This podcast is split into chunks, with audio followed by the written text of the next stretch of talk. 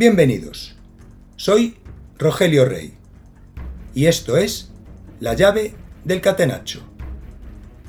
El podcast de fútbol para todos aquellos que se hacen preguntas que nadie responde. Si quieres profundizar y cuestionarte tus certezas, aquí podrás encontrar entrevistas con personas reflexivas con las que hablaremos de fútbol y del fútbol.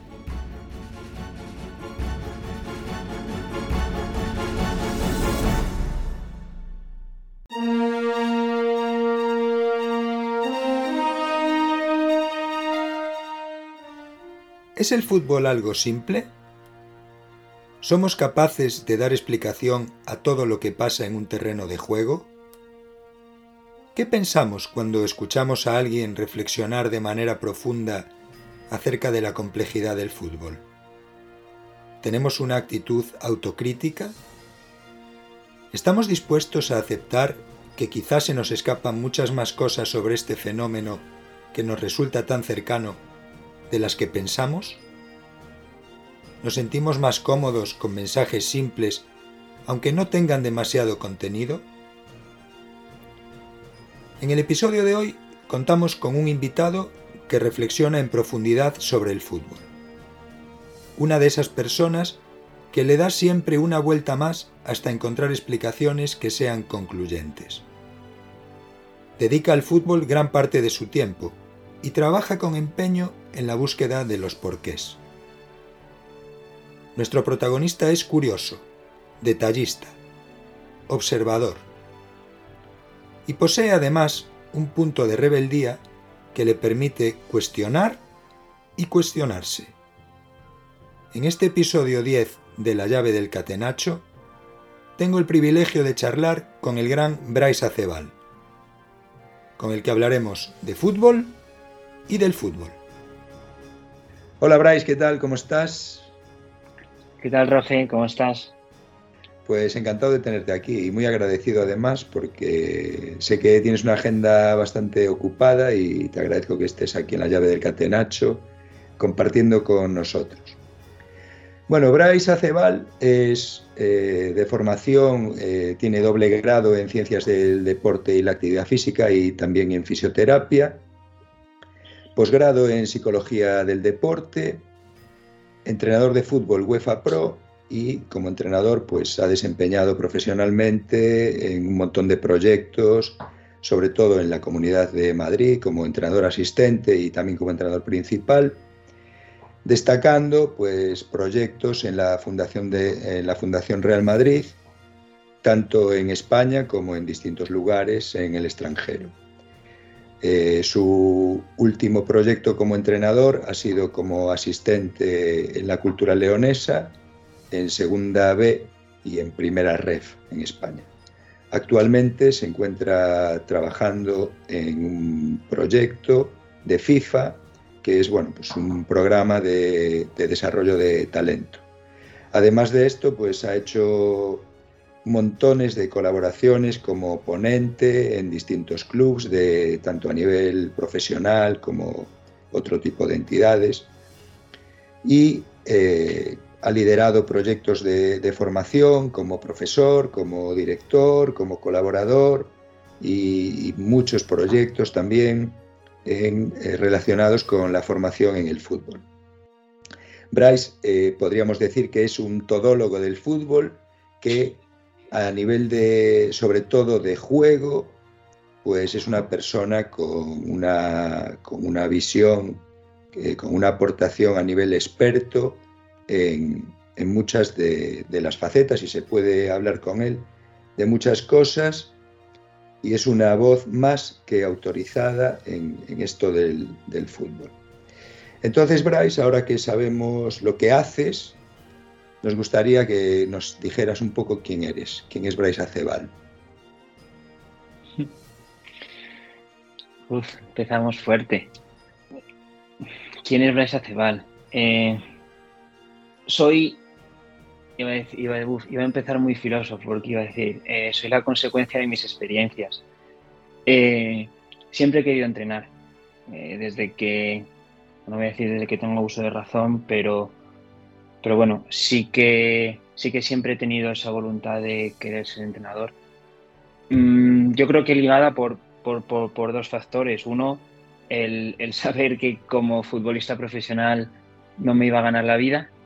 Eh, tener siempre una, pues, pues una pasión muy fuerte por el, por el juego. Eh, siempre me ha gustado mucho el fútbol, como imagino que todos los que estamos aquí. Y también el gusto por un tipo de fútbol.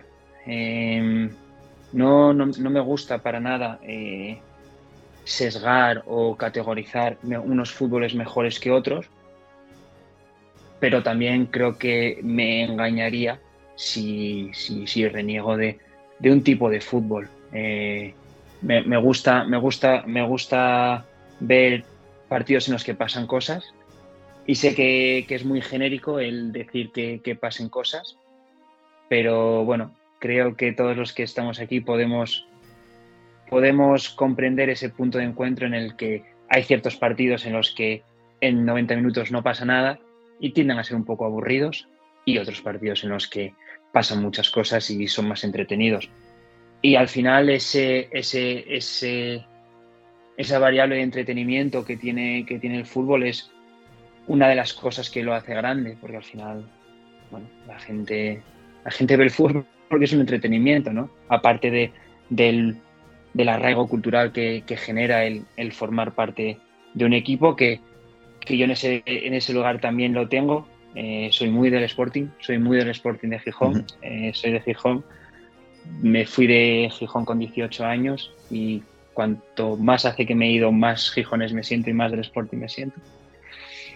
Y, bueno, pues esa voluntad, volviendo a la pregunta que me hacías, esa voluntad de querer ser entrenador, de querer hacerme la vida de ello, pues, pues me ha ido o me ha ido llevando por, por una serie de, experiencias eh, formativas y profesionales en las que siempre me he guiado mucho por, por, la, por la ambición o por la intención de tratar de conocer, em, de tratar de comprender, tratar de comprender el juego, tratar de comprender quiénes juegan, tratar de comprender por qué un tipo decide A o decide B, por qué un tipo mejora, por qué un tipo aprende, y eso es lo que me ha llevado a donde estoy hoy y espero que me siga, que me siga guiando en el futuro. Pues muy bien, la verdad que yo creo que en la forma de definirte también te has definido, ¿no? Una persona que busca los porqués de las cosas y que le gusta profundizar eh, pues en todo lo que hace. Y me parece que es muy explícito de lo que, de lo que tú eres y bueno, pues nos has dicho que así te sientes. Bueno, Bryce, vamos a hacer la previa, que es una pregunta que te deja el gran Julio Díaz, y a ver qué te parece. La previa. dentro de pouco tempo, a inteligencia artificial estará metida en todos os equipos de fútbol profesional de España e do mundo. Cando ocurre eso e os equipos non consigan os objetivos que se marcan a principio de tempada, a quen lle van botar a culpa?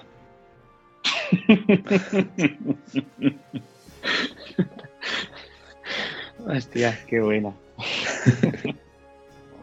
como si nota la, la, la, la, experiencia y como si nota el tono gallego en esa pregunta. Sí, es, es, es tal cual lo has dicho. Aquí le echamos la culpa. A los entrenadores, como siempre, o a los jugadores. Siempre habrá alguien. Siempre habrá algún malo al que echarle la culpa. Yo personalmente em, no reniego del valor de la inteligencia artificial, de la tecnología para nada. Creo que sí que reniego un poco del uso al que le estamos dando últimamente. Creo que em, somos producto de la evolución, es decir, nuestra propia inteligencia, nuestro, nosotros mismos, es decir, como seres humanos, somos productos de la evolución y eso es eh, ya es una máquina muy desarrollada, muy testeada a través de, ensayo-error. Eh, entonces, creo que estamos tendiendo hacia, hacia darle una importancia hacia lo tecnológico, que por supuesto en muchas variables de la sociedad lo tiene, pero en otras no. Al final el fútbol no deja de ser un fenómeno social y un fenómeno humano, en el que eh, es imposible controlarlo de forma tecnológica. Es imposible establecer datos que nos atribuyan eh, una variable absoluta. Eh, pongo el ejemplo de los GPS. Y vuelvo a decir, eh, sin, tratar de renegar de su valor, pero obviamente los GPS han sido de gran valor a la hora de, ser capaces de tener una de medir, de, hacer una medición más concreta acerca de una variable, que es la carga de los esfuerzos. Pero creo que nos confundimos si atribuimos a una variable la dimensión total de la carga, porque la carga es algo personal, es algo que cada persona eh, sufre, percibe o experimenta, y hay muchas más dimensiones que, el esfuerzo mínimo o que los esfuerzos que haces, cómo me siento, eh, cómo, sé, cómo, me siento, cómo estoy, en qué pienso, qué he comido, son infinidad de variables, entonces eh, los mismos esfuerzos pueden generar una fatiga en ti y otra diferente eh, eh, en mí. Entonces, eh, creo que yéndonos hacia esa intención de conocimiento absoluto, em, estamos perdiendo esa capacidad de tener un, conocimiento más profundo, porque la incertidumbre está. Es imposible, es imposible que no exista la incertidumbre en nuestro día a día, porque al final la sociedad en sí misma es un, sistema complejo y al final lo que nos viene a decir eso, que es que las causas y las consecuencias no son lineales. Una, un mismo input puede generar diferentes outputs dependiendo de, la situación en concreto. Entonces, intentar atribuir una variable o un valor absoluto al input creo que nos aleja de la percepción de la realidad. Entonces, volviendo al juego, volviendo al deporte, intentar conocer la variable carga a través de una única, eh, una única dimensión, que es la de los esfuerzos, creo que no estamos siendo o no estaríamos siendo realistas con, la dimensión compleja. No quiero decir, vuelvo a repetir, no, no, pretendo para nada quitar valor al dato. Eh, el dato tiene mucho valor si para mí se utiliza de forma sabia. Y utilizar de forma sabia es utilizarlo en, en la dimensión que, que, corresponde, porque una única variable nunca va a definir una dimensión incompleta. completa. Entonces, volviendo a la inteligencia artificial, pues bueno, yo creo que será como todo, ¿no? Es decir, cuando eh, pues apareció la herramienta de vídeo, la herramienta de análisis, ha ayudado, ha, ayudado a influir en el juego, a comprender el juego, por supuesto, que ha, ha ayudado, pero seguimos sin controlar el juego, porque lo juegan personas y lo juegan seres humanos con sus circunstancias, en circunstancias temporales que son irrepetibles, porque cada día es diferente y cada situación es diferente y cada situación condiciona a la siguiente y no sabes lo que va a pasar y entonces como no sabes lo que va a pasar, eh, es imposible controlarlo. Entonces, bueno, eh, serán ayudas, serán ayudas que, que nos ayudarán, valga la redundancia, a cocinar mejor, pero al final el filete estará bueno si el que lo fríe sabe freír filetes, no si tiene la mejor sartén del mundo. bueno, yo estoy de acuerdo, pero tengo que reconocer que en esto eh, tengo opiniones un tanto encontradas, porque claro, eh, desde, que desde que la tecnología empezó a llegar al deporte, eh, los, y los primeros que empezaron a utilizarla todo tipo de herramientas tecnológicas. Tú hablabas del vídeo, pero ahora podemos estar ya con el Big Data, otras herramientas y demás.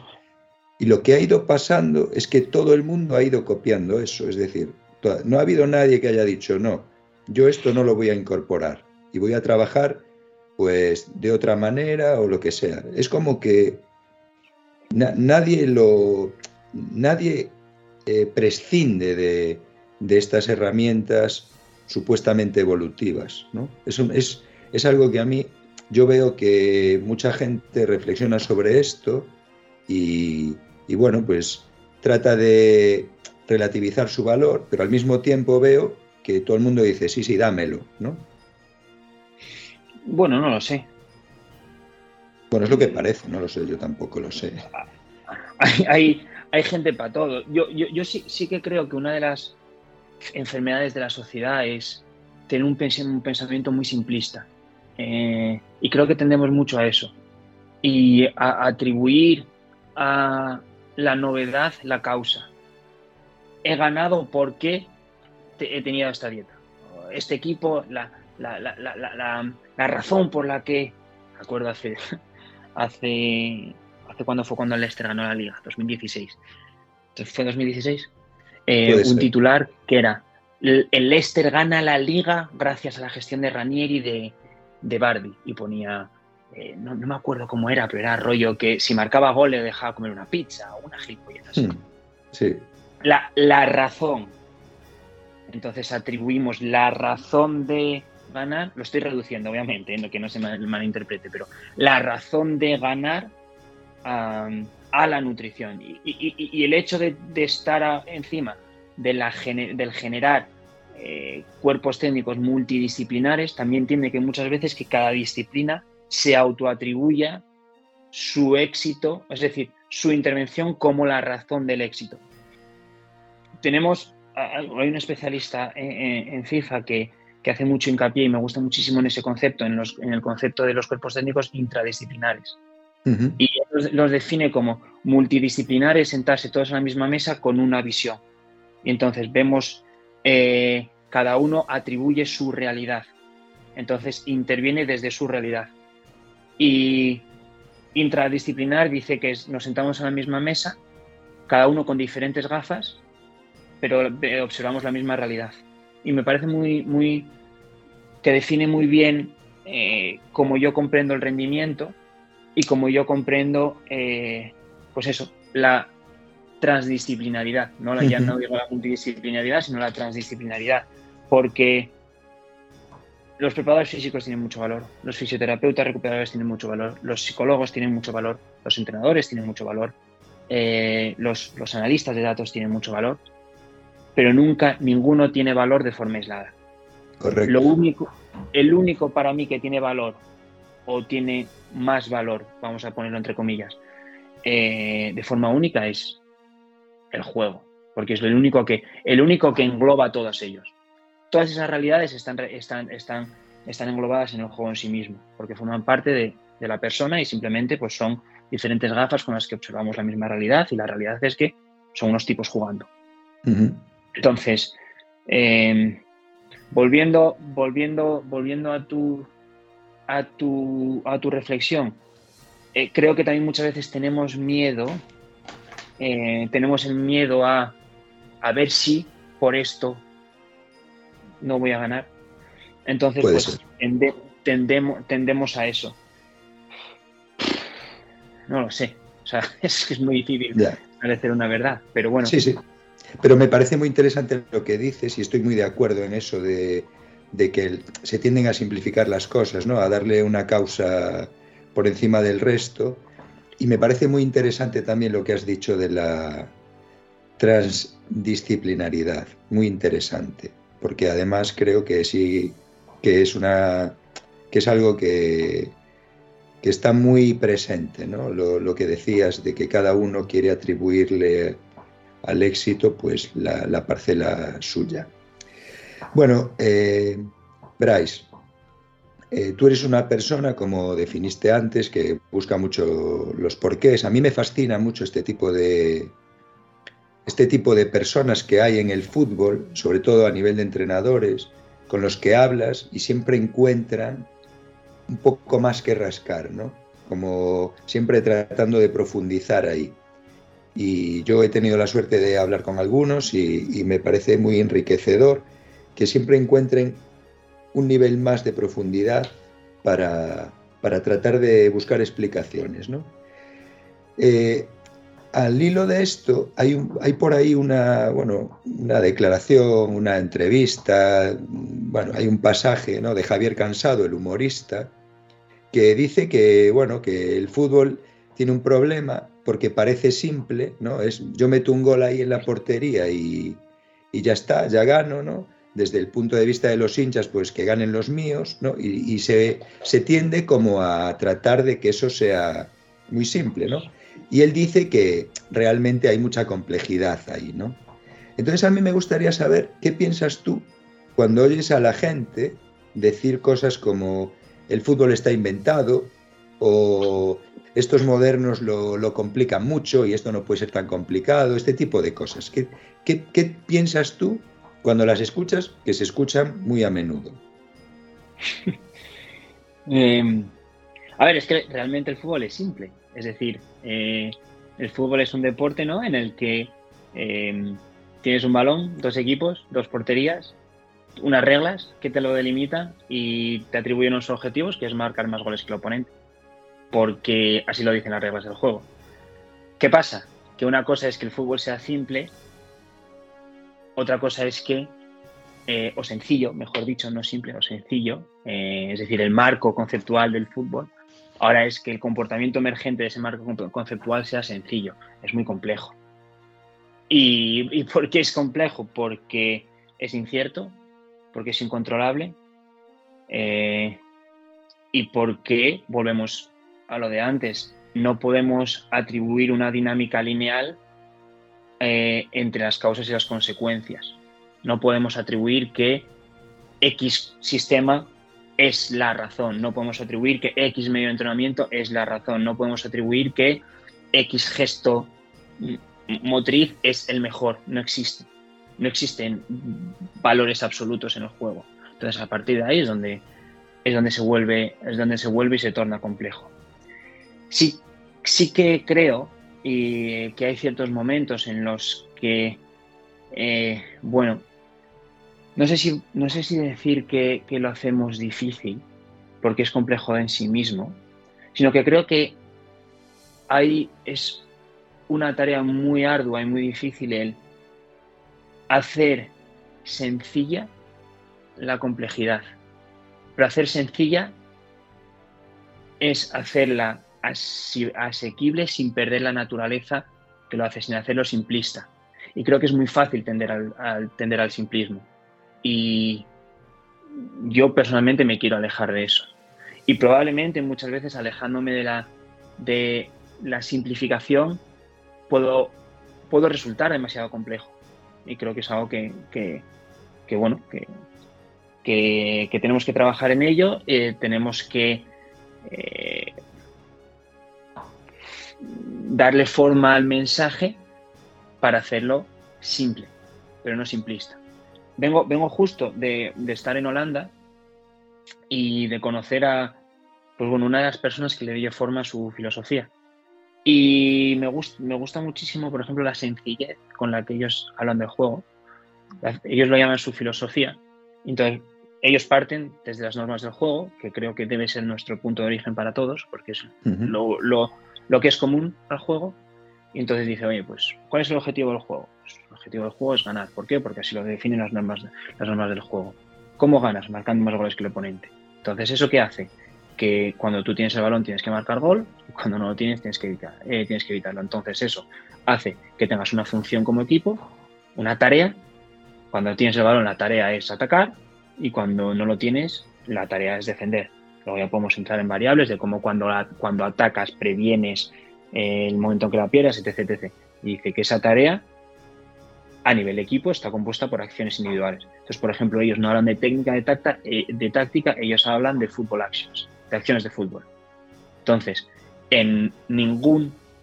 Eh, pero estamos hablando de la formación de la federación, ¿eh? no estamos hablando de, de universidad. En ningún curso de la federación va a salir técnica o táctica hablan de verbos. Ellos para ellos dicen, es importante hablar de verbos, de que, de, porque un verbo atribuye al hacer y la acción es lo único que podemos observar. Tú puedes ser motrizmente, porque si no me gusta la palabra técnica, motrizmente muy ágil, muy coordinado, puede ser muy fuerte, pero tú cuando observas a un jugador ves acciones. Es lo único que observas. Es lo único que observas. Entonces me, me gusta mucho esa variable porque se acerca a la realidad a la naturaleza del juego sin reducirla a unas partes que, no nos permiten realmente describir la realidad del juego. Es decir, a mí que me digas con jugadores técnicos, ya, gracias. Eh, nosotros tenemos, por ejemplo, una, diapositiva en FIFA que utilizamos mucho, que es una imagen de Aitana, de Aitana Bombati, y ponemos cuando observamos una jugadora, no decimos que es técnica, decimos Aitana, no la decimos, Aitana es técnica, sí, gracias, es técnica. Hay mil jugadoras, mil jugadores que son técnicos. ¿Qué hace Aitana? Pues Aitana es capaz de, eh, en situaciones de mucha presión, eh, guardar el balón, proteger el balón y dárselo a compañeras con mayor tiempo de espacio. Bueno, pues a esa, a esa observación de lo concreto es a lo que yo creo que nos tenemos que ir y creo realmente en la necesidad de un marco terminológico que nos permita comprendernos entre nosotros. Creo que es una necesidad para así poder evitar, eh, pues eso, los palabras que en ciertos momentos resultan demasiado complejos, pero también evitar las palabras que son tan simplistas que no dicen nada. Pues nos vamos a la intensidad, nos vamos a, la posesión, nos vamos a, términos genéricos que, realmente no, no, no, dicen nada, no te representan la realidad del juego. Pero tampoco vamos a irnos a ciertos. Hay veces que parece que es, pues, pues bueno, que, que, son que son sub, que es muy complicado leer, leer una descripción. Entonces, creo que es una de las tareas a las que nosotros como entrenadores nos debemos acercar y es el generar un marco terminológico que nos permita entendernos, que nos permita entendernos, que nos permita comprendernos de forma sencilla. Y volviendo a mi admiración por los holandeses, eh, ellos, esa filosofía les surge desde esa necesidad. Ellos explican, dice que, un médico cuando va a hacer pues una operación sabe lo que es el hígado. El hígado es lo mismo para todos. Bueno, pues ¿cuál es el football language? ¿Cuál es el lenguaje que nos define el fútbol? Entonces ellos, ahí es donde surge esa, teoría para ellos y ese marco unificador y creo que es algo que, que, bueno, que necesitaríamos hacer y es algo que, bueno, en FIFA sí que se está eh, enfocando a la necesidad de generar un fútbol language que nos permita comprendernos eh, y que nos permita referirnos a la misma realidad, porque al final todos hablamos de fútbol y fútbol hay uno. Has abierto ahí el melón del, del lenguaje, de la terminología del fútbol, que me parece muy interesante. Realmente todo lo que has dicho me parece muy, muy inspirador, porque a mí me pasa que yo tengo serios problemas para sintetizar el mensaje, y, pero admiro muchísimo la gente que es capaz de decir cosas con contenido de forma breve, ¿no? Por ejemplo, eh, no sé, se me viene a la cabeza... Benny es buenísimo en eso. Sí. Benny, es buenísimo en eso. Mm. Se me viene a la cabeza gente, pues no sé, ¿no? Históricos como Cruyff o personajes así que, en una frase te decían algo con mucho contenido. Y yo creo que eh, el problema no está solamente en el aficionado que, bueno, pues que, que utiliza esos mensajes vacíos, ¿no? Que decías tú, que se agarra a, a, palabras como la intensidad, los detalles, la actitud, ¿no? Estas cosas que son muy difíciles, que no explican realmente nada, están como muy vacíos. Pero a mí me parece un poco más preocupante que esto lo haga pues gente que, está dentro de la profesión, ¿no? Me refiero a entrenadores, pero también a jugadores, ¿eh? y, demás, eh, entonces, pues me, pasa mucho esto y, veo que es un fenómeno que, por un lado, eh, hay gente que profundiza mucho diciendo poco, con pocas palabras, y hay gente que copia eso para no profundizar nada y tratar de hacer a los demás, a los que sí profundizan, pero que son mortales y necesitan hacerlo, pues con un discurso un poco más elaborado, ¿no? Tratan de ponerse en ese lado para desprestigiar, digamos, a los del otro lado. Y, ahí hay una especie de choque de, de bandos, ¿no? que a mí, pues, que, hay, que va creando una especie de confusión que, bueno, a mí me pilla un poco ahí en el medio y, bueno, pues no, no entiendo muy bien una cosa ni la otra. Y lo que decías de la terminología, pues también estoy bastante de acuerdo, porque hay gente que parece que siente la necesidad de, de decir las mismas cosas con otras palabras para que parezca que, que bueno, pues que son, que van, que están por encima de, los demás. Y, me parece que, hay que buscar un poco un, término medio sobre, sobre estas cosas, porque ni todo está inventado ni es tan complejo, ni hay que decirlo como, como tú crees, pero a veces sí que es verdad que, las cosas, si no se explican bien, pues parece que las puede hacer cualquiera o que son muy sencillas y en realidad seguro que no lo son. Eh, en esto que decías tú de la, de la, forma de hablar y de expresarse, eh, están los medios de comunicación.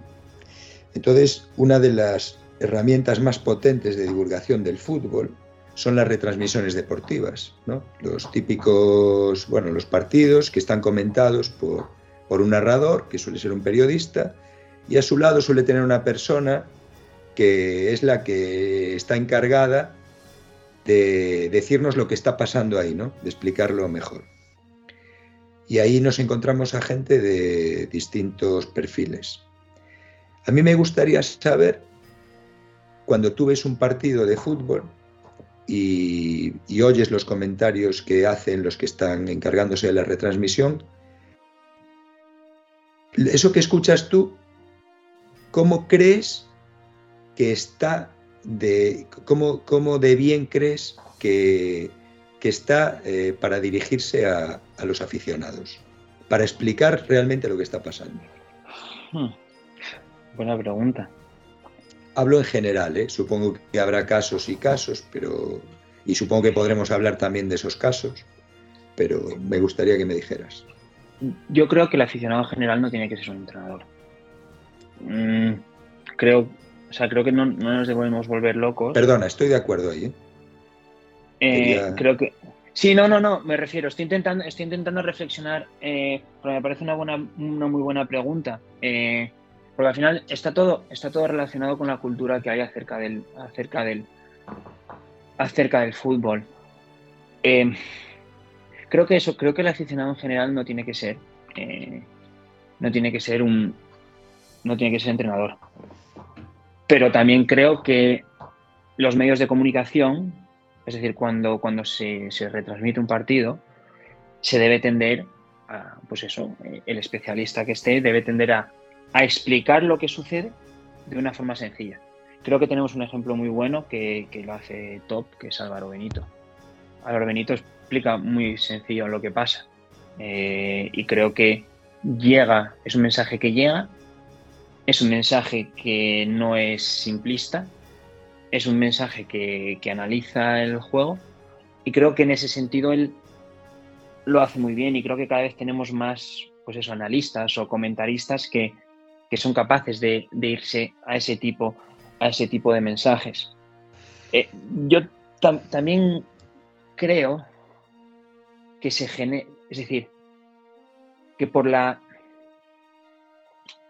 por la cultura o por la historia o por bueno por el perfil de, de, de, gente que ha estado alrededor del fútbol, estamos en un cambio respecto a cómo se percibe eh, la reflexión acerca del juego. Creo que es mm, muestra mucho la realidad, la realidad de, de este grupo social, ¿no? De, de, la gente alrededor del fútbol, el hecho de que la palabra filósofo, la filósofo sea un insulto, o sea, o sea algo peyorativo, cuando a mí me parece eh, pues una forma de alabar a alguien, decirle que sea sí. filósofo. Sí. Eh, alguien que sea capaz de pensar, ¿no? Sí. Eh, entonces, creo también que cada vez cambia eso. ¿Por qué? Porque hay los filósofos ganan más, suelen ganar más. Y ahí está. Entonces, claro, cuando vemos que el filósofo gana más, su equipo es increíble de verlo y, y bueno, obviamente no, no hay nadie que gana siempre, hay gente que también que, que, puede ser incapaz o porque hay mucha dificultad ser capaz de llevar los pensamientos a, a la práctica, pero yo creo que, que utilizar el término filósofo como, como, un, como, algo peyorativo define también, ¿no? Un poco, define a la, a la persona que utiliza filósofo como, como, como algo peyorativo. Entonces, volviendo a, a eso, creo, creo que cada vez nos estamos yendo a, pues eso, a, narraciones o, análisis más cercanos a la realidad del juego. Pero creo que al final todo en esta vida es un, es un, es un contraste de opuestos.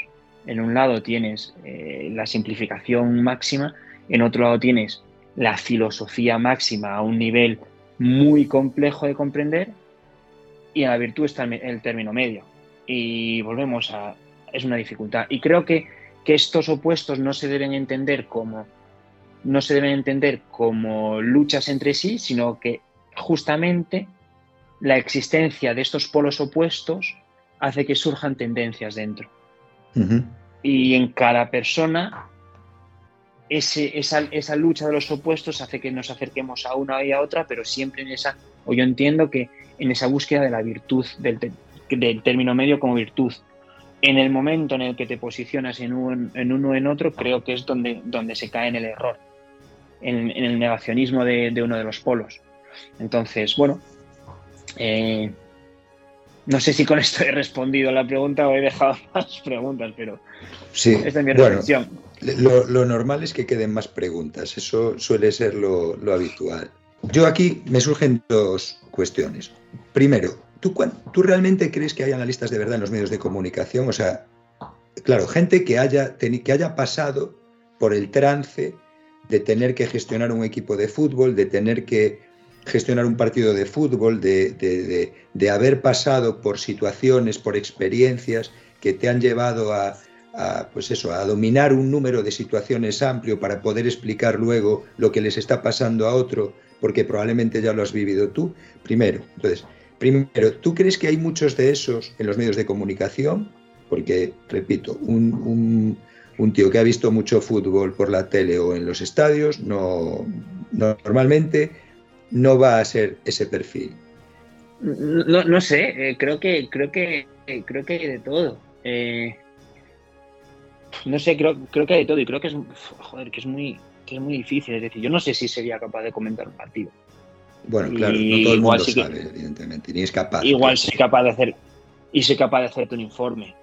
Eh, y, y, también creo que creo que realmente muchas veces el valor del comentar el partido es comentarlo cuando el partido es aburrido, porque cuando el partido es entretenido se comenta solo. Eh, entonces, em, sí, yo vuelvo, o sea, creo, vuelvo a utilizar, creo que Álvaro Benito es un ejemplo muy bueno de, al perfil de comentarista que nos, que nos debemos ir, porque creo que es muy buen comunicador, es muy concreto, es muy sencillo eh, pero creo que es una persona que no, que no reduce. No sé, pudiendo, hay gente que estará más de acuerdo con él, hay gente que no. Y hay veces que le he escuchado y digo, oh, joder, esto me gusta, bueno, esto no me gusta tanto, esto tal. Pero sí que creo que es un tipo que, se, que es perfil. Y creo que tendemos hacia ese tipo de perfiles. Creo que cada vez se tiende más hacia, hacia gente más tal, pero volvemos a lo de siempre. Pues volvemos a. Tienes en un extremo los panenquitas que llaman, y en otro extremo, pues pues bueno, los comentarios, los comentarios de hace 30 años de pero, pero, pero chuta gol. Pero, ¿Por qué no chutas? Entonces volvemos a la virtud del término medio. Vale, estoy de acuerdo, pero me has dicho el mismo ejemplo siempre, ¿eh? que es Álvaro Benito. Eso quiere decir que no se te ocurren muchos más, seguramente. Y, o sea, por ahí estamos bastante de acuerdo. Y la otra, la otra cosa eh, que te quería comentar es ¿Cómo crees que influye este tipo de lo, que se dice en las retransmisiones en la cultura del aficionado? ¿Crees que tiene algún tipo de relevancia? Sí, hombre, claro, todo. Eh, sí, por supuesto que tiene mucha relevancia y creo que el, el, progreso que se está viendo a nivel de retransmisión va a cambiar el perfil de aficionado el perfil de comportamiento del aficionado. Eh, hace 20 años había unos comportamientos que se toleraban eh, en la retransmisión, entonces esos comportamientos se reproducían en el, aficionado. Ahora ya hay ciertos comentarios que no son tolerables en una retransmisión. Entonces, poco a poco son comportamientos que, también irán influenciando, eh, irán influenciando en, el, eso, en el aficionado per se. O sea, creo que estamos en un momento en la sociedad en el que en el que hablamos mucho más, en el que los derechos están cogiendo cada vez más fuerza y más poder, lo cual en mi opinión, pues obviamente todo, todo lo que sea los derechos individuales está muy bien, pero también creo que eh, nos, nos, estamos alejando mucho de las responsabilidades del individuo. Creo que estamos centrándonos mucho en el derecho, olvidando de las responsabilidades que nosotros tenemos con, eh, pues eso, con, la sociedad. No sé si me estoy explicando. Eh, entonces, creo que obviamente los medios de comunicación modulan, modulan el comportamiento, modulan, modulan la sociedad. Eh, creo que está muy bien el tender hacia no tolerar ciertos comportamientos. Em, creo, pero también creo que, que, bueno, que deberíamos, no sé cómo explicarlo. Pues eso, que deberíamos Mm, no, no hablar de... No simplificar, volvemos a lo mismo, no, simplificar las cosas. no, atribuir, no atribuir buenos o malos en términos absolutos.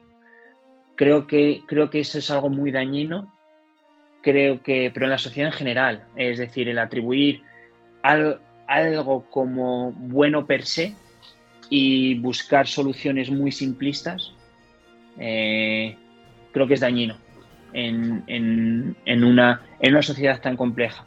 Entonces, creo que, irnos eso a la, razón superficial y atribuirle, y atribuirle un, valor, un valor absoluto y quedarte, y quedarte ahí, entonces esto es bueno sin, o esto es malo.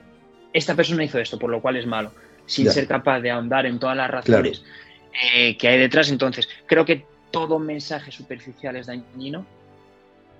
Creo que vivimos en una sociedad en la que pues, podemos ver mucho cómo, cómo, esos mensajes muy, muy, muy superficiales eh, están en el día a día, en los dos polos, en los dos polos, y, creo que estamos perdiendo la capacidad de ahondar en, los motivos y, en, eso, en la superficie y, huir de, de, posiciones de posiciones absolutas y moverse más en términos relativos.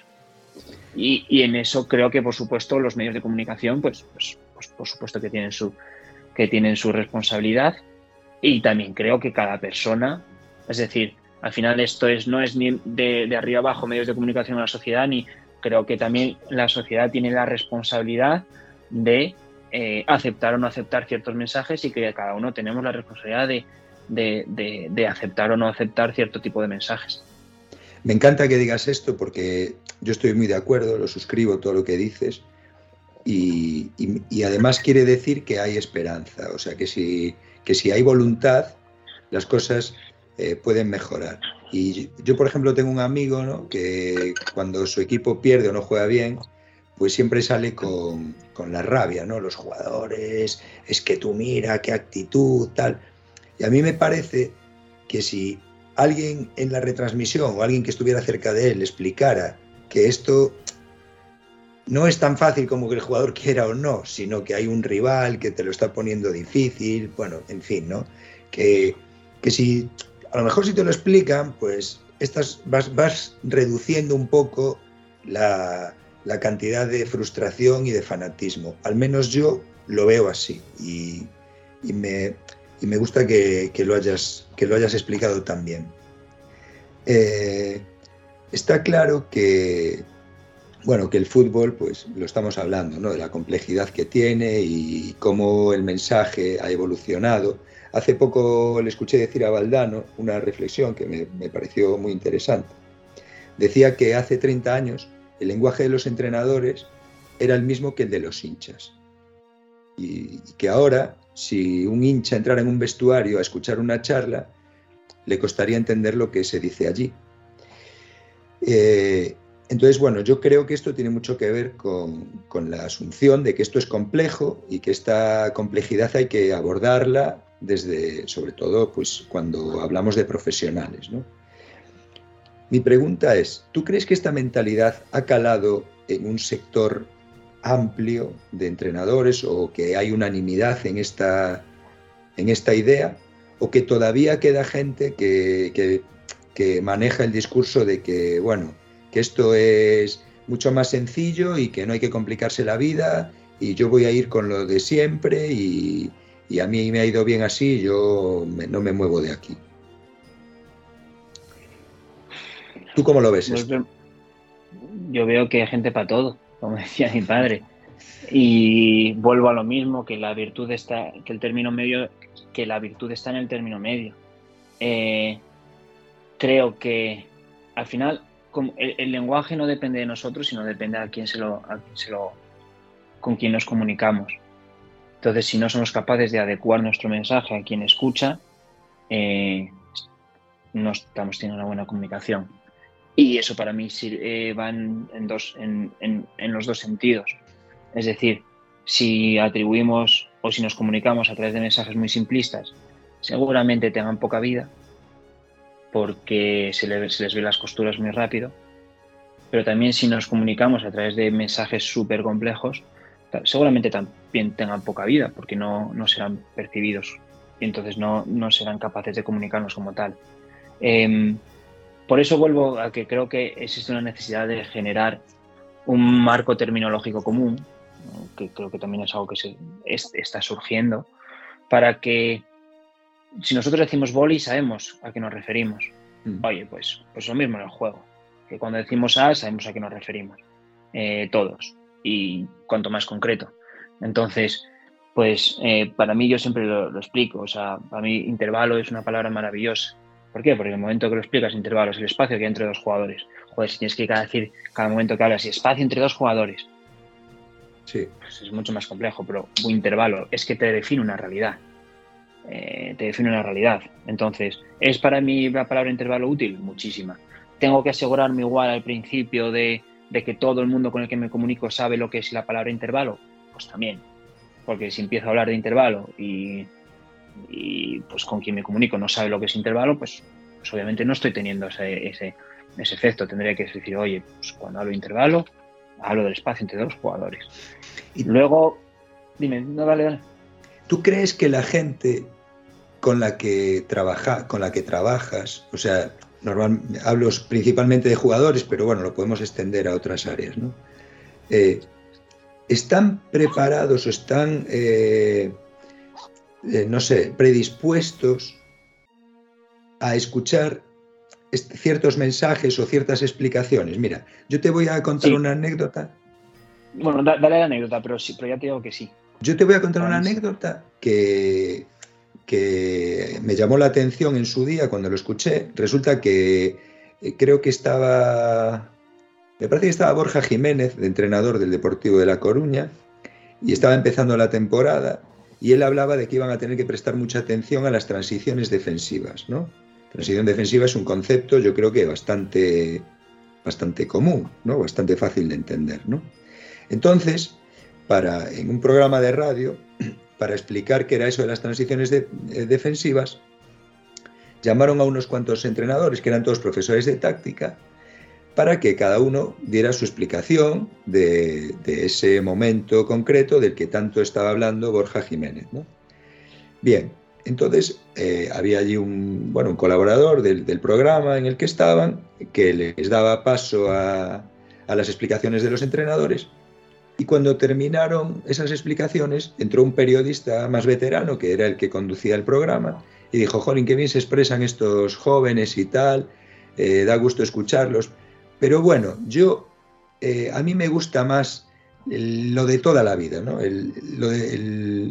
la forma de hablar de toda la vida, vino a decir, ¿no? Y con la misma le dio paso a un jugador al que iba a entrevistar a continuación, que era un futbolista que llevaba muchos años jugando en un equipo, muchos años eh, a nivel profesional, y la primera pregunta que le hace al jugador es, bueno, tú eh, ¿Cómo ves esto, estas explicaciones de los jóvenes? Porque, oye, mira que se explican bien y tal, pero tú eres más de este tipo de, terminología o eres más de lo de toda la vida como yo? Y el jugador le respondió, bueno, yo es que soy más de lo de toda la vida.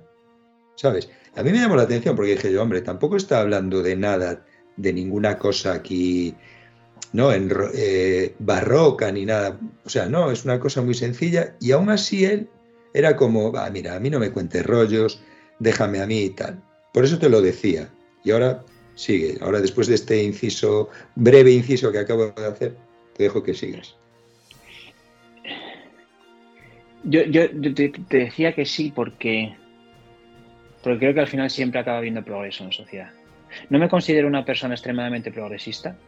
Mm, creo tampoco me considero una persona eh, que tiende al inmovilismo o a un conservador o a ser un conservador muy muy reacio.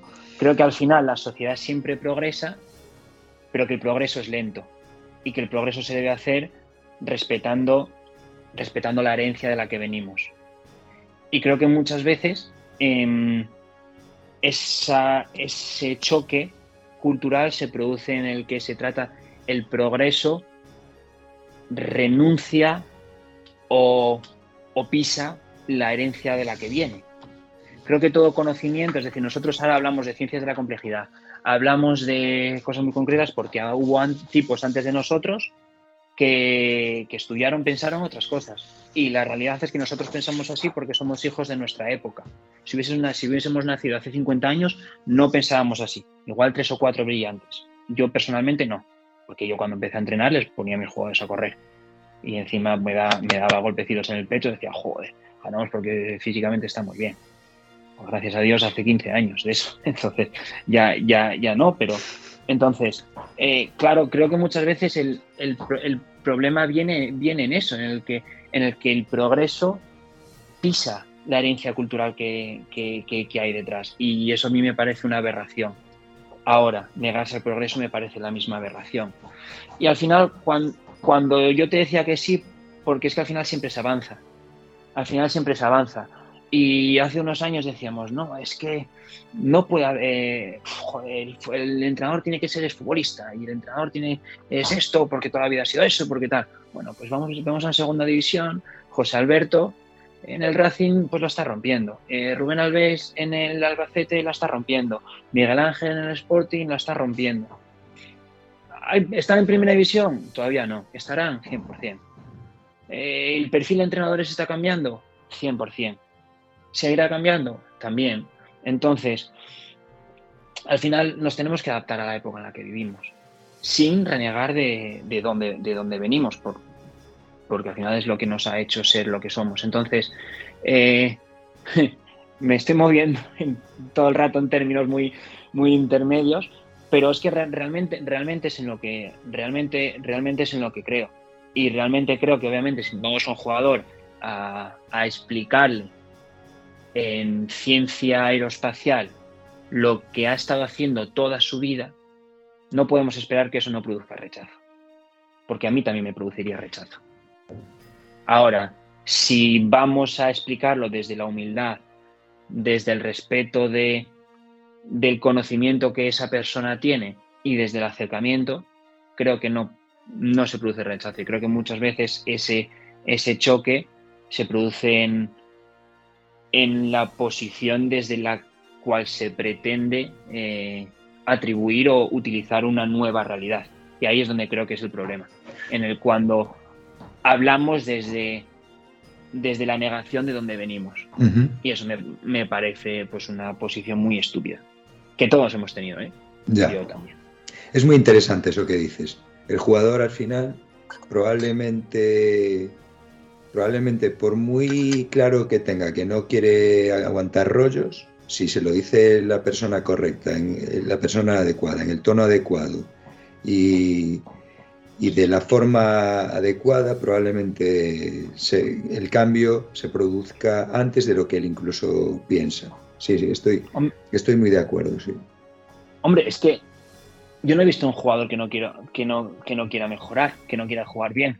Claro. Nadie, porque es lo que hacen ahora.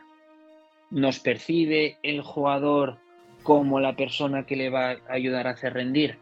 Esa es otra cosa. Somos capaces de ponernos en, en los zapatos de el jugador a la hora que nos comunicamos con él o hablamos desde nuestro ego, desde el yo sé.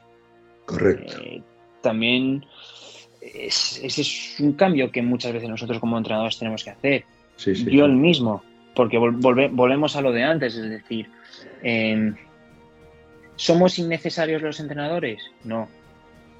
No, para nada. Lo decía Benny en tu, en tu podcast. Quitemos todos los entrenadores un año y luego al acabar el año preguntemos a los, a los equipos de fútbol quién quiere tener un entrenador.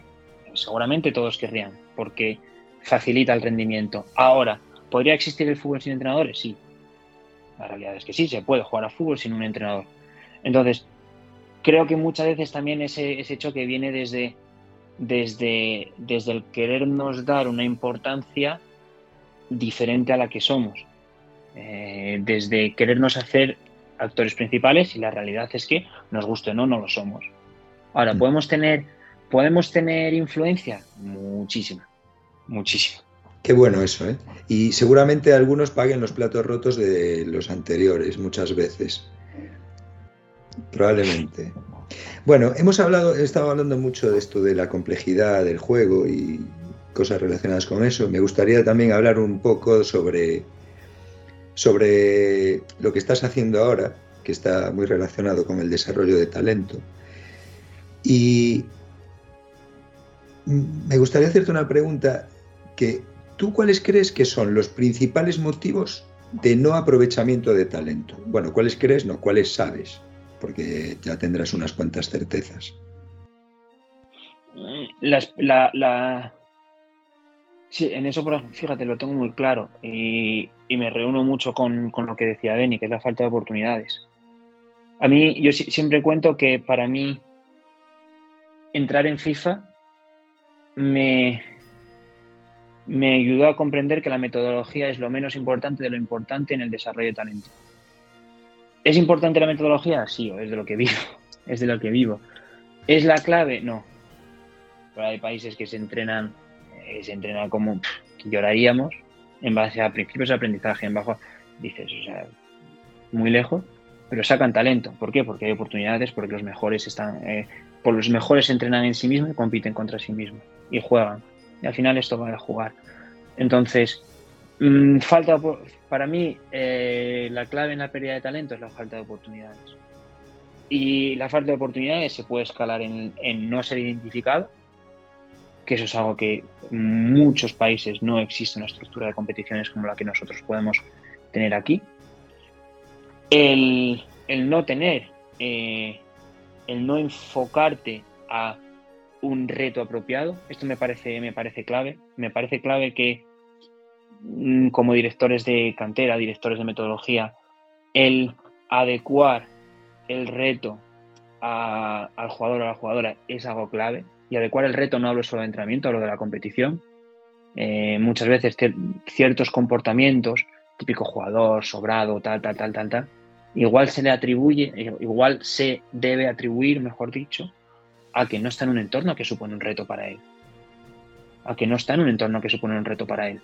Eh, entonces, em, el ser capaz de adecuar a cada persona a las demandas a las cuales se puede enfocar, me parece algo clave. Y a partir de ahí soportar, soportar ese proceso y, ayudar a lidiar con las demandas que, ese entorno tiene.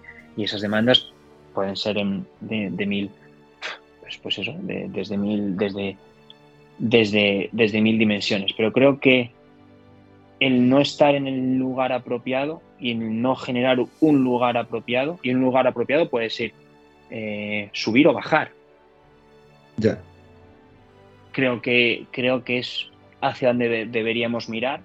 En una escala más macro, en ciertos países, más a nivel de oportunidades, y en una escala más, más micro, en, pues, por ejemplo, en países como, como España, que tenemos una estructura de competiciones muy estable, irnos ya hacia el eh, tener, pues eso, tener formatos o tener herramientas en las que, eh, pues bueno, seamos capaces de poner a cada persona en un entorno apropiado para que cada uno desarrolle su talento.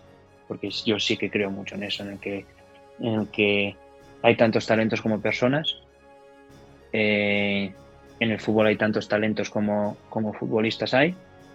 Y, y, que lo que tenemos que desarrollar es jugadores y jugadoras que sean capaces de lidiar con las demandas del rendimiento y la única forma de saber si una persona es capaz de lidiar con un nivel de competición es ponerlo en ese nivel de competición.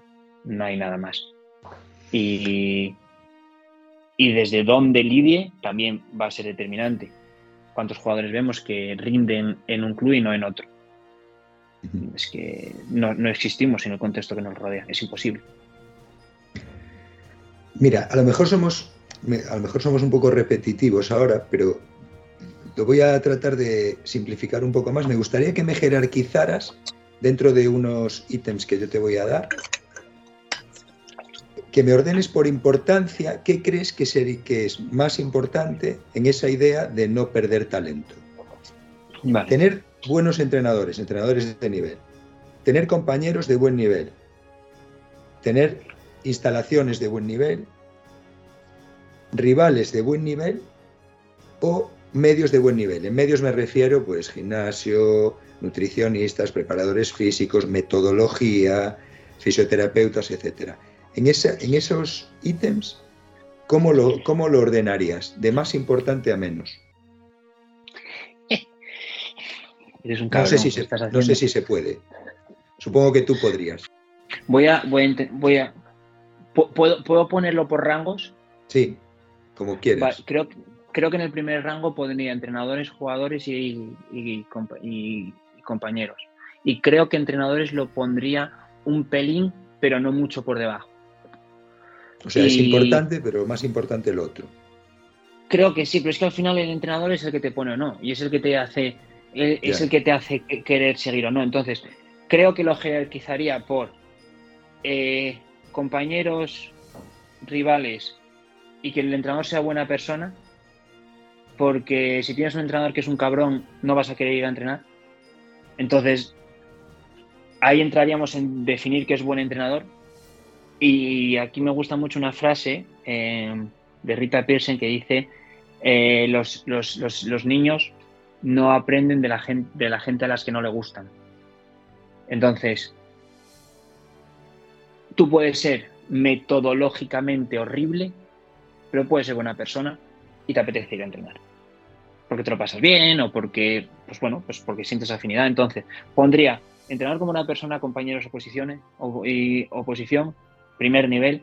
Segundo nivel ya entraría en tener buen nivel metodológico. Y luego con me habías de ocho, me habías dicho instalaciones. Sí, te había dicho instalaciones. Se lo pongo al final.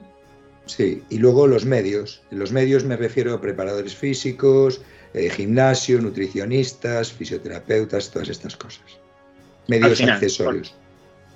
al final, si para mí si, existe competición, si existe, una, si, existe una competición apropiada, eso es lo primero. Una vez que existe una competición apropiada, eh, ya entramos en. Ya, ya entraríamos en la calidad del proceso. Ya. Que ahí es cuando entraríamos a, a observar variables.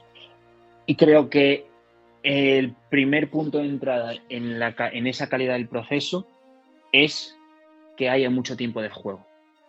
Y después ya entramos en todos los accesorios. Ya. Eh, ya entramos en todos los accesorios que se te puedan ocurrir, que no les quito para nada importancia, pero son accesorios. Es decir, oye, yo me pido un filete con patatas. ¿Qué es lo importante? Que el filete esté bueno. Oye, si las patatas están buenas, coño, mejor. Y si me lo, si me lo ponen muy bonito, mejor.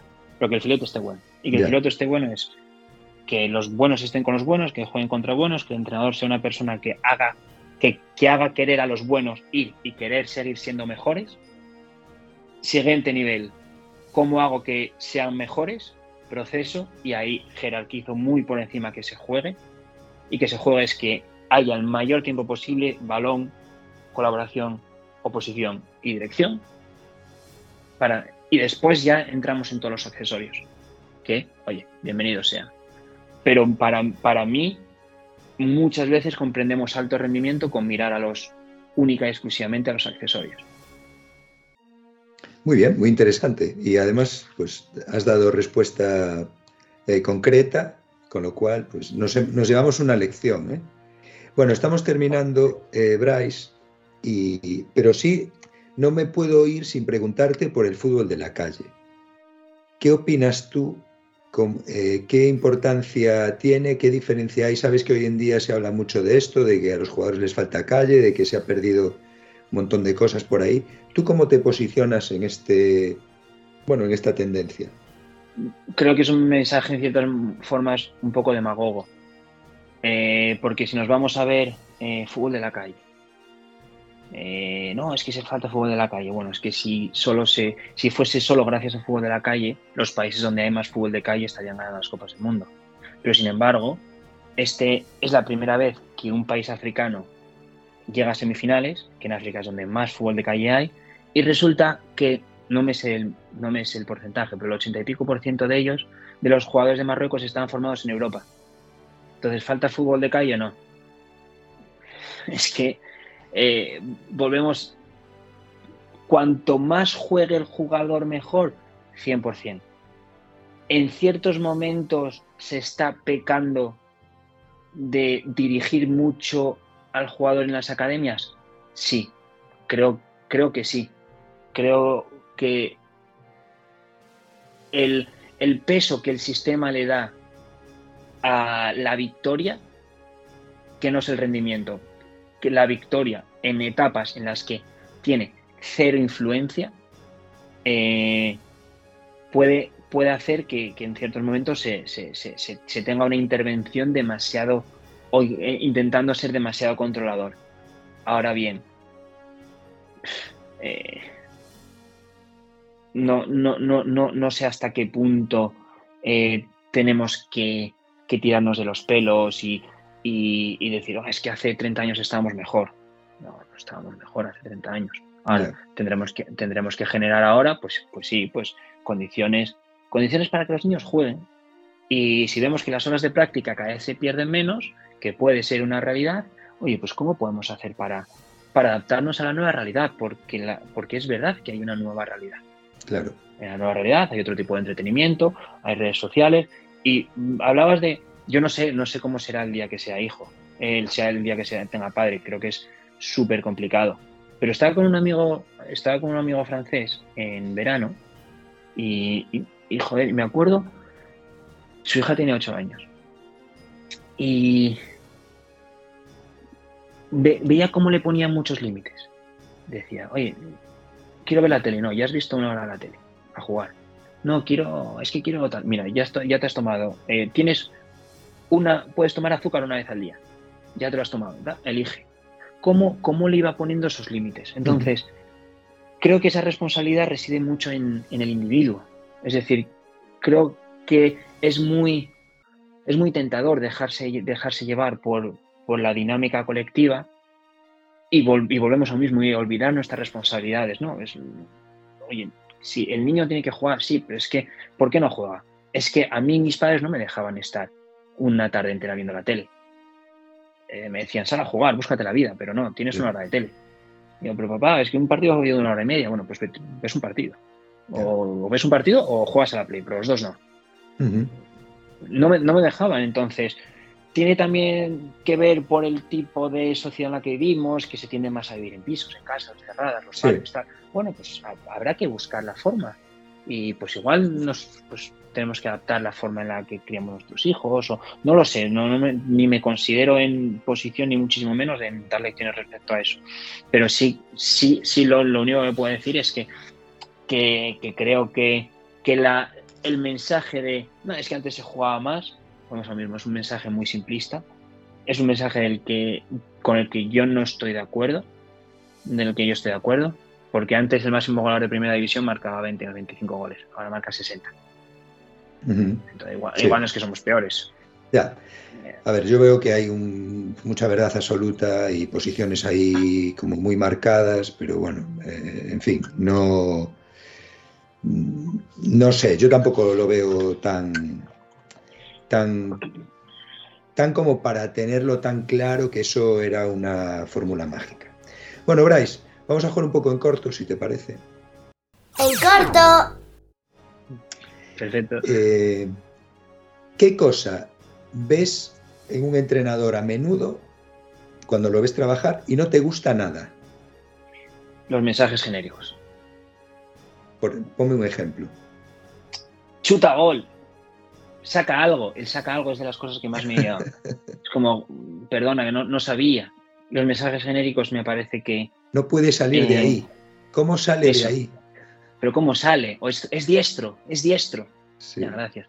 Los, mensajes genéricos y, obvios me parece que, que son un signo de, de carencias. Porque parece que tenemos que decir para estar presente y como no sabemos qué decir, tenemos que decimos obviedades. Que todos quedamos en ellas, ¿eh? Yo primero, pero es de lo que no me gusta.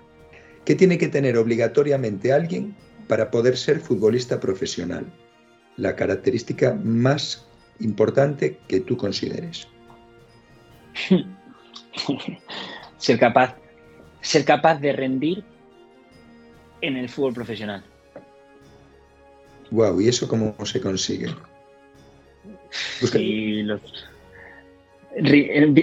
estando, estando, estando en entornos profesionales y viendo si eres capaz de, de, rendir o no. Y rendir es, pues, cuando, cuando la tienes, eres capaz de ayudar a que tu equipo marque más goles. Sí. ¿Cómo? Pero es que al final. O sea, no hay, tú, tú, no consideras que haya un rasgo que defina a un futbolista para llegar a ser profesional. No lo hay. No, creo, no, creo que creo que sería atender al reduccionismo. Muy bien. Eso eh, sobre los sistemas de juego. Hay mucho, sabes que hay también, bueno, muchas muchas frases ahí que los definen, ¿no? La típica de los sistemas son números de teléfono, o yo los pongo ahí, pero luego se, luego se mueven y tal. ¿Tú qué importancia le das a eso de los sistemas? Muchísima. ¿Le das importancia? Claro, porque es que aunque, aunque yo los pongo ahí y ellos, se mueven, que es verdad, es que se mueven desde ahí. y, ah. que yo, y que, yo ponga a Pepito a Juanito relacionados en horizontal o en vertical, las posibilidades de acción que eso me atribuye son totalmente diferentes. Es que si yo quiero jugar por dentro y no tengo muñecos dentro, es imposible que juegue por dentro. Es que si yo quiero jugar vertical y no tengo jugadores en disposición vertical, es imposible. Y digo, no tengo no estén en disposición de estar. Eh, es que claro, es que, es que se mueven, claro, ya, pero es que se mueven desde ahí. Y es que el cómo se mueven es relativo a desde dónde se mueven. No existe la una, la una sin la otra. Entonces, yo creo muchísimo en...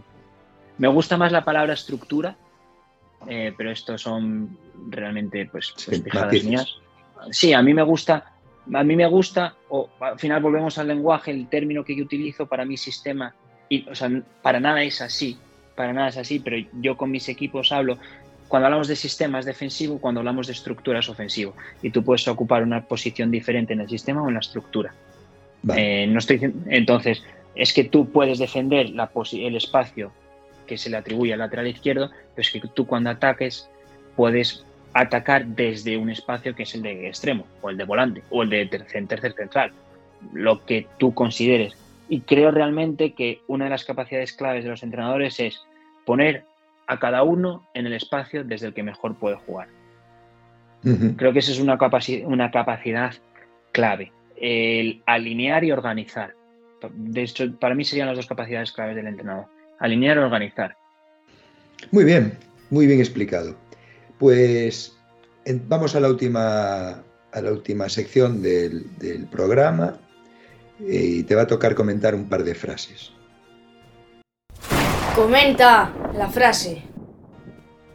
Una, la primera es de Elenio Herrera, una mítica del fútbol, que dice que se juega mejor con 10 que con 11.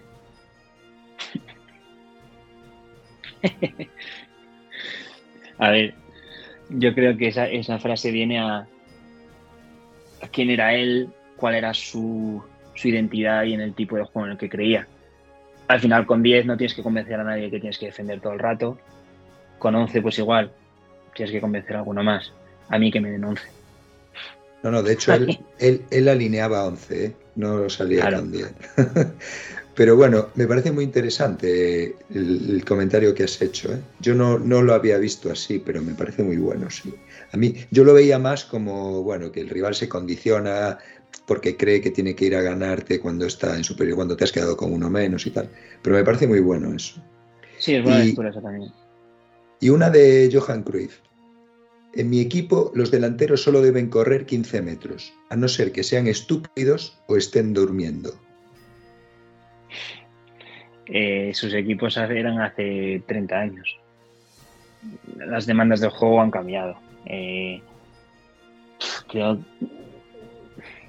creo que cada vez se ataca mejor y el hecho de que cada vez se ataque mejor requiere pues mejor defensa y mejor defensa tiende desde la densidad y desde las formas de defender. Entonces, eh, ¿puedes ganar defendiendo con 9? Sí, por supuesto, esto es como todo. Eh, quedas versus que quitas. Tampoco creo que defender bien sea defender desde la densidad. Ya. Mm, eh, ahora bien, claro, al final, al final creo la mayor dificultad en el juego está, está, está en ser capaz de que los 11 adecúen su comportamiento a las demandas que no solo lo que está pasando tiene, sino lo que potencialmente puede pasar de forma inmediata. Entonces, yo creo en, por ejemplo, vamos a utilizar, creo en los descolgados, pues, bastante. Es decir, yo creo que no, no, necesitas, creo realmente que no necesitas a 11 tipos para defenderte bien. Ahora, creo que el rol de descolgado no es estar por ahí. Claro. Y creo que el rol de descolgado también tiene un rol de. Es, o sea, creo mucho en, en la educación, en los roles duales, en el que yo estoy preparando lo que pasa, si la recuperamos, pero también hoy en caso de, yo que sé, de que jueguen para atrás, pues les evito girar pero no me hundo, porque si me hundo me gira. Eh, entonces, bueno, eh, creo que hacia ahí debemos, debemos tender y creo que también que este tipo de mensajes también vienen de, uno, del momento en el que se producen, que algo tan, hablamos del desarrollo en el fútbol, es que los campos han cambiado. Ya. Es que la, pelota no rueda igual en campos de hace 30 años que ahora, entonces eso también te permite un mayor control. Y y que también se atribuyen a, si los contextualizamos en el tiempo, seguramente en aquellos tiempos había otros mensajes en el otro polo opuesto que eran muchísimo más implícitos. Entonces, este mensaje son los que les dan riqueza y los que. Eso es. Pues muy bien, Bryce. Eh, bueno, no tenemos tiempo para más. Me gustaría seguir. Tendríamos para un buen rato más todavía, pero se nos acaba el tiempo. Y bueno, pues ha sido un placer, eh, de verdad. Eh, nos has dejado un montón de un montón de enseñanzas y te agradezco mucho que hayas podido dedicarnos este rato. Sé que además no tienes mucho tiempo, o sea que, que de verdad muy agradecido y, y, ha sido un verdadero placer. Nada, a ti, a ti muchas gracias. Me encanta hablar, me, gusta mucho hablar. Así que no, a ti te, agradezco el, la conversación, el, pues, el poder tener esta, esta plataforma y, nada, me parece muy interesante lo que, lo que, lo que haces y, y al final, pues bueno, eh, propuestas así que, podemos dar voz o podemos pensar un poco de forma diferente, pues creo que son interesantes eh, para quien las quiera escuchar. Efectivamente, para el que quiera escucharlas. Pues muy bien, Bryce. Eh, de verdad, un placer. Muchas gracias. Y bueno, pues a nuestros oyentes, como siempre, os emplazo al próximo episodio. Adiós, queridos.